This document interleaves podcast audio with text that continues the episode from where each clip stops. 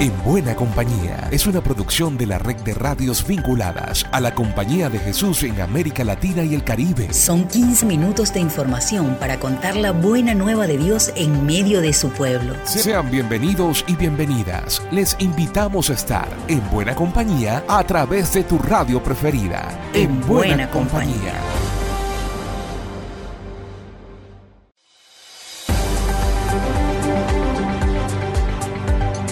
La buena nueva de Jesús se hace presente una vez más en buena compañía a través de la red de radios jesuitas de América Latina y el Caribe. A pesar de las vicisitudes, ya nos vamos preparando para la espera del nacimiento del niño Dios. Sean bienvenidas y bienvenidos. Como decimos en algunos países, el Papa no deja pasar una. El padre Lucas López nos cuenta que en un mensaje al dicasterio de comunicación les invitó a tomar riesgos. Un saludo a Alexander. En reciente nota al Discasterio de Comunicación, Francisco animó a que la gente de la Iglesia en comunicación se arriesgue, que tome riesgos para encontrarse con el otro, con la otra persona en comunicación. Tres cosas subrayó el Papa. Primero, que la comunicación es siempre un viaje de ida y vuelta y que por eso debemos estar atentos al retorno, a la participación y al diálogo. Segundo, que la comunicación no puede ser aséptica, sino con valores, con valores humanos y cristianos en nuestro caso. Y tercero, que nuestra comunicación tiene que ser humanista, tiene que poner el corazón, tiene que poner amor. Desde ahí, correr el riesgo para movilizar, para agitar, para dejarnos agitar también. Alexander en buena compañía. Lucas López del equipo CEPAL para la red de radios jesuitas de América Latina y el Caribe. En México marcharon en contra de las reformas electorales que impulsa el gobierno.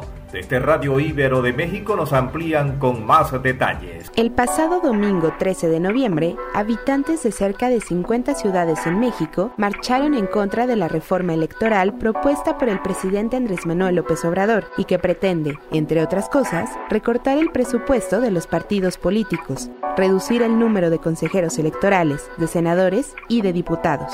Esta es la voz del politólogo Enrique Gutiérrez. Eh, yo creo y me parece maravilloso, más allá de las cifras, Rocks, que tú decías, la autoridad de la Ciudad de México dice que fueron 12 mil, algunos de los organizadores dicen que fueron 700 mil. No importa, yo creo que en una democracia viva, en una democracia vibrante, todos y todas tienen que tener espacio para participar y me parece completamente legítimo. Lo que yo acotaría es que la reforma o la propuesta de la reforma no involucra la desaparición del Instituto Nacional Electoral, al contrario, sumado a esto que decía Juan Luis, en términos de... Eh, son temas además muy técnicos, Rock, no nos vamos a meter ahí, pero una de las propuestas fuertes es justo cambiar el modelo de representación en este país. Mientras tanto, estas fueron las palabras del consejero presidente del Instituto Nacional Electoral, Lorenzo Córdoba. En México, en el que México se ha convertido en un auténtico laboratorio en donde todos los ejes de este fenómeno, que es el acoso, la investida, en contra de las autoridades electorales y del sistema electoral están presentes. Es decir, y desde el poder, desde los circuitos de poder. Este es un fenómeno que hemos visto en varios lados. Bolsonaro se dedicó durante un año y medio, eh, previo a las elecciones de octubre pasado, a descalificar a la autoridad electoral, a ofender a los magistrados electorales, a los ministros del Tribunal Superior Electoral, pues simple y sencillamente para señalar que lo que estamos viendo lamentablemente en estos días en México es una investida desde el poder y desde los circuitos del poder en contra del sistema electoral, con el único afán, a estas alturas creo que le queda claro a todo el mundo, de controlar o de ejercer una, eh, un control de, de las elecciones. Para En Buena Compañía, Rox Aguilar, de Ibero 90.9. Este 16 de noviembre recordamos a los seis mártires jesuitas y a dos mujeres asesinadas hace 33 años en la Universidad Centroamericana de El Salvador. En el siguiente despacho nos cuentan que los mataron por decir la verdad.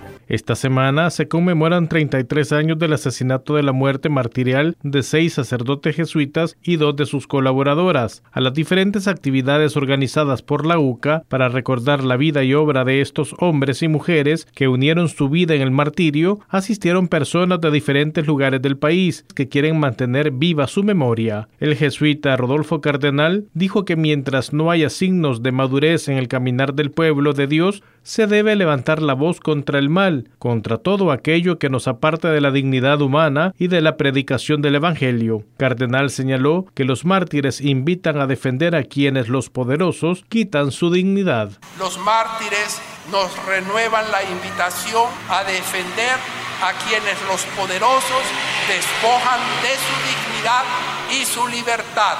Demostrémosle que otra manera de organizar la vida común es posible y necesaria. El 16 de noviembre de 1989, seis sacerdotes jesuitas junto a Elba y Celina Ramos fueron asesinados al interior de la Universidad Centroamericana José Simeón Cañas. La Comisión de la Verdad, creada por Naciones Unidas, luego de finalizada la guerra, confirmó en 1993 que un grupo élite del ejército asesinó a los seis sacerdotes jesuitas y sus dos colaboradoras. Las víctimas fueron Ignacio Ayacuría, Segundo Montes, Ignacio Martín Baró, Amando López y Juan Ramón Moreno, el sacerdote Joaquín López y sus colaboradoras Elba y su hija Celina Ramos los mártires de la UCA, Monseñor Romero y tantas otras personas generosas, conscientes y valientes que fueron asesinadas durante la Guerra Civil salvadoreña, entendieron que la clave para que una sociedad sea justa es que se respeten los derechos humanos, comenzando por el derecho fundamental a la vida. Desde Radio YSUC en El Salvador y para los radioescuchas del programa En Buena Compañía les informó Gerardo Castro.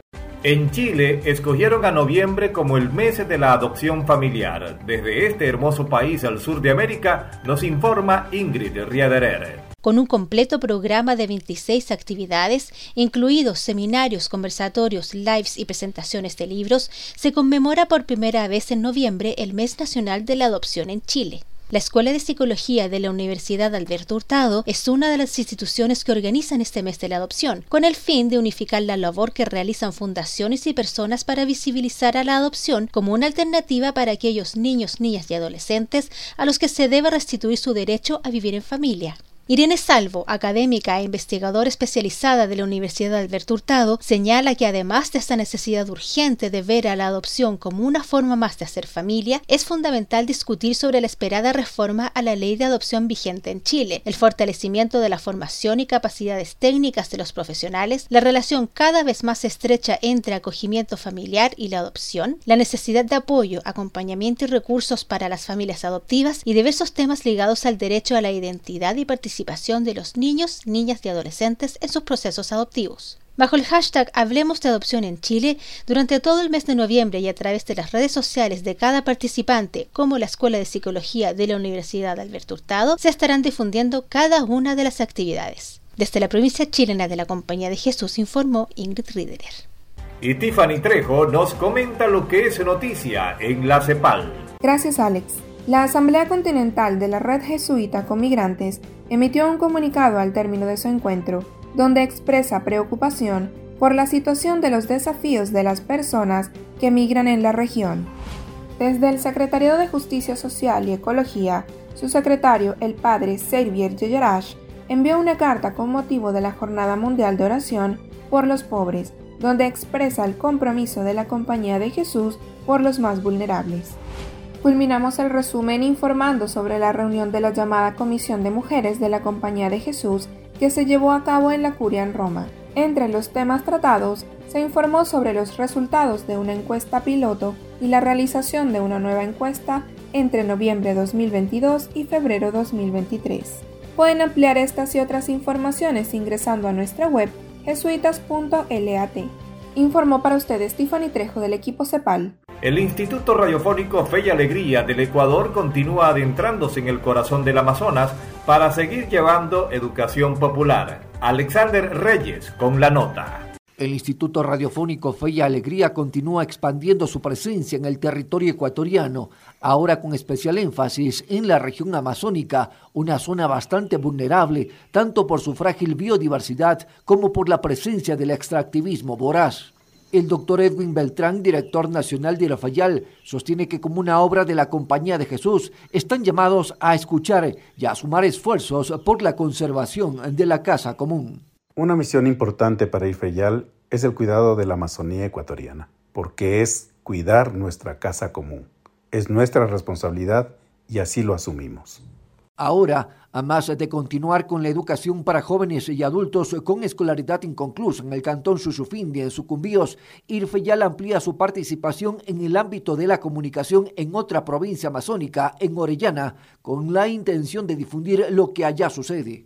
Informar a la sociedad los problemas de la expansión de la frontera agrícola, la explotación petrolera y sobre todo la contaminación urbana en determinadas zonas de la Amazonía. Para esto, Irfeyal alcanzó un acuerdo de cooperación con el Vicariato Apostólico de Aguarico, un aliado estratégico en materia educativa y de conservación ambiental en estos territorios. Monseñor Adalberto Jiménez, obispo de esa jurisdicción, recibió con beneplácito la propuesta de trabajo conjunto. Evocando las palabras del Papa Francisco, enfatizó que no nos podemos salvar solos, que necesitamos de ese trabajo mancomunado. Que todos nosotros nos sumemos para salvar la casa común. Y por eso pedimos, pedimos también, es un llamado a nuestras autoridades políticas que están llamados a defender el futuro. Monseñor Jiménez adelantó que este contenido permitirá sensibilizarnos ante las amenazas para la vida presentes en Orellana, informó Alexander Reyes desde Irfayal, Quito, Ecuador. El sacerdote jesuita Julio Gortaire cumplió 52 años al servicio de la compañía en comunidades indígenas del Ecuador. Este es el despacho con su homenaje. Les damos a conocer que el pasado 7 de noviembre, el padre Julio Gortaire, sacerdote jesuita, cumplió 52 años de servicio a la comunidad guamoteña. El Señor me dio esta vocación de servicio a los indígenas y aquí estoy los 52 años tratando de aplicar ese pensamiento básico de misión. Las semillas de Dios están ocultas en las tradiciones nacionales y religiosas de los pueblos. Por tanto, Dios está en el pueblo. Justamente con motivo de estos 52 años de, de servicio al pueblo guamoteño, la Pontificia Universidad Católica del Ecuador realizó la entrega del doctorado honoris causa al padre Julio Gortaire. Personalmente, en un primer momento cuando me preguntaban, eh, yo me, negaba interiormente, pero porque no se trata de lucirse uno. Pero por otro lado, eh, viendo que no era a mí, sino al pueblo que ha logrado desde su esclavitud salir y ser lo que es ahora, ya son ellos los que llevan su presente y su futuro.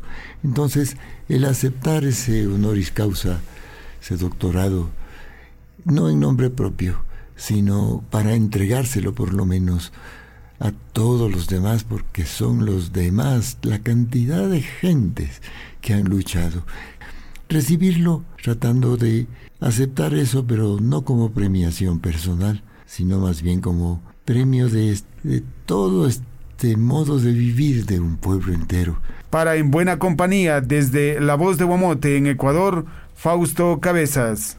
Desde Brasil, Mauricio López, vicepresidente de la Conferencia Eclesial para la Amazonía y consejero de la Red Panamazónica, nos habla sobre los derechos humanos en este ámbito. Hemos vivido cuatro días de gran esperanza panamazónica. Los días 8 y 9 de noviembre, con el núcleo de derechos humanos, acogiendo los gritos de la Madre Tierra y los gritos de los hermanos y hermanas violentados en sus derechos de la tercera escuela para la promoción, defensa y exigibilidad de la REPAM y haciendo un compromiso firme de seguir acompañando en la perspectiva de incidencia internacional todos estos procesos que requieren de una respuesta inmediata, porque la casa común y los pueblos están sufriendo ataques y vejaciones continuos y la REPAM y la iglesia está respondiendo. Y después los días 10 y 11 de noviembre, luego de tres años, se volvió a reunir el Comité Ejecutivo Ampliado de la REPAM, con la presidencia, asesores, miembros de los núcleos, REPAMs nacionales, una representación de siete de los nueve países amazónicos, unos presencialmente y otros virtualmente, para revisar el camino para profundizar el plan pastoral de la REPAM y para proyectar los grandes llamados a futuro, priorizando derechos humanos, justicia socioambiental, mujeres, juventud y todas las otras prioridades de la REPAM, siempre echando las redes en aguas más profundas y en la esperanza de esta REPAM que sigue caminando, que sigue articulando y que sigue siendo esperanza junto con la SEAMA y también ahora con el programa universitario amazónico. Y la palabra final de esta ocasión le pertenece a Radio Ibero de León en México, con la promoción de su librería especializada. Hola, yo soy Margarita Ortega, te hablo desde la Universidad Iberoamericana León en México, donde tenemos una librería académica especializada que sirve para enriquecer la vida universitaria de toda nuestra comunidad con más de 2.000 títulos. En nuestro acervo tenemos los principales temas de interés de la universidad, que son derechos humanos, justicia social, cultura de paz, espiritualidad, filosofía, género. Tenemos también arquitectura, psicología, nutrición, sociología. Esta librería se llama Gonzalo de Tapia en honor al sacerdote jesuita español que trabajó en la misión de San Luis de la Paz en Guanajuato, aquí en México, cuya intervención fue fundamental para la firma de paz definitiva entre chichimecas y españoles en 1951. Fue el primer misionero y mártir jesuita de México. Con nosotros puedes encontrar todo el fondo editorial del sistema universitario jesuita, como la Ibero Ciudad de México, Ibero Puebla, el ITESO, y además lo que publica Buena Prensa y Jesuitas por la Paz. Esta librería es un muy buen mapa para conocer el mundo académico por mi parte será hasta la próxima y seguimos en buena compañía. Llegamos al final por esta ocasión. La invitación es para la próxima semana para que sigamos en buena compañía. Una producción de la red de radios jesuitas de América Latina y el Caribe. En, buena, compañía.